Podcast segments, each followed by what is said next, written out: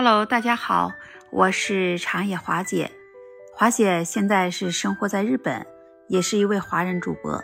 这不是马上就要过我们国家的新年了吗？那华姐的心愿就是想回到东北的老家去过年，那里啊有华姐最想念的家人。因为华姐是一个东北人啊，记得在我小的时候吧，北方过年特别有年的味道，而且这年味啊非常非常的浓。虽然今年因为一些事情，华姐又无法回家呃过年了，可是呢，我还是会在想，我来日本之前，我在东北啊和家人过年的情景。那比如说呃，在华姐家里吧，呃，迎接新年，那我们就是从腊月二十三，小年刚过呢，那东北啊大多数人家都会杀猪宰羊，杀猪的当天。就会摆上宴席来宴请一些亲属朋友来吃猪肉。到了腊月二十六七，就开始陆续该准备过年的各种年货了，从吃的菜类呀，到鱼类呀、肉类呀，凡是料理的原材料都是需要来准备一些。呃，接着到二十七八，呃，就该大扫除了，把所有的家里啊都该清扫清扫。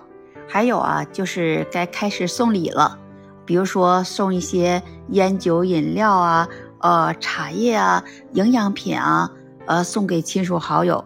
这些所有的礼尚往来呢，基本上都需要在年前就完成了。等到了大年三十儿，也就是除夕夜的当天上午，就开始家家贴对联儿、贴福字。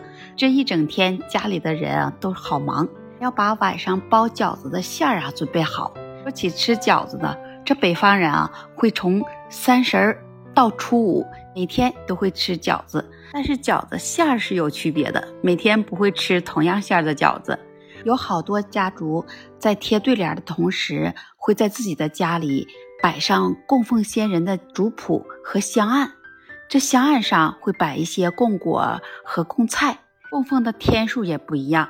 有些家庭是供奉三天，从大年三十儿到初二的晚上。有的家族是从大年三十到初五的晚上，就像在我们东北有一种破五的习俗说法，家里面的人你要等到了过了初五以后，你才能出远门。这族谱的家庭里，你每天至少要烧上几次香。从初一早上开始，你家族里的晚辈都要来家里来给先人们磕头拜年，再给这些磕头的晚辈们给一些红包作为压岁钱。在除夕夜之前，一家人会吃完了下午饭，在一起包饺子，一起看看联欢晚会，来开始准备丰富的年夜大餐，然后再来发发朋友圈，来晒一晒自家的厨艺。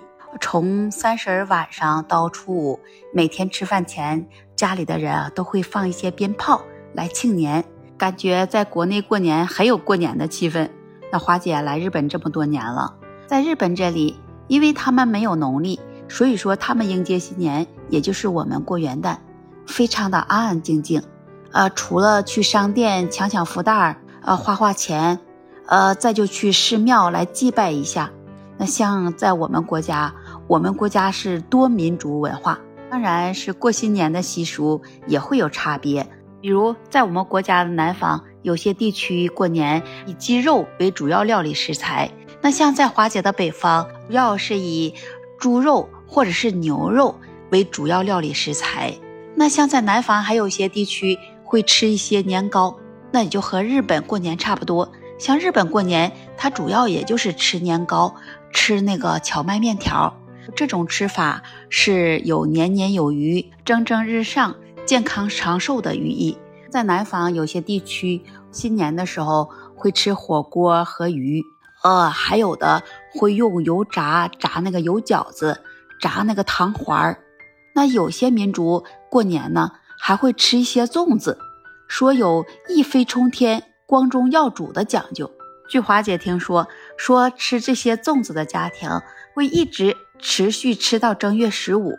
像是在华姐的东北老家，到了正月十五，我们会炸一些元宵，再煮一些汤圆儿。来庆祝这元宵佳节，所以说的，我们国家之大，民族之多，些过新年的习俗差距啊，有的时候真的让你无法理解。那么今天啊，华姐就跟你分享到这里了。对南北方过年的差距，你是怎样理解的呢？欢迎在评论区留言跟华姐互动，也欢迎您关注订阅华姐的专辑。那我们下期节目再见。